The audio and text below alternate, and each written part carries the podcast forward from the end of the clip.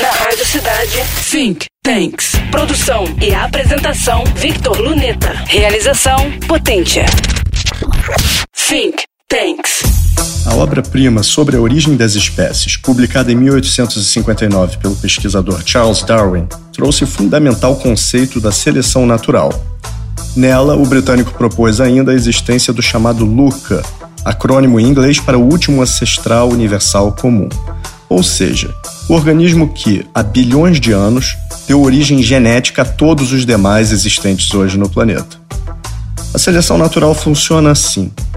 Descendentes herdam características, exceto por algumas diferenças durante a reprodução, como se fossem erros nas cópias, chamados de mutações.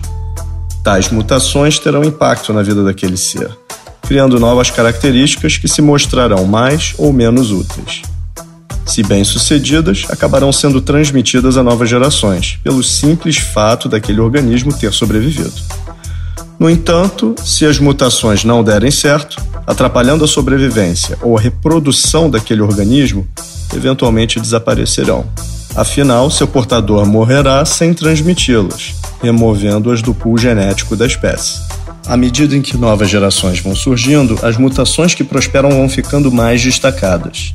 Como isso aparenta ocorrer lentamente em complexos animais pluricelulares, a exemplo do homem e outros mamíferos, é difícil visualizar o processo. Durante epidemias ou pandemias, como a de Covid-19, os agentes causadores, sejam bactérias, fungos ou vírus, também passam por seleção natural. Aprenda como e as suas consequências nos próximos episódios dessa minissérie sobre variantes mortais. Ganhe resiliência aqui, ouvindo a Rádio Cidade.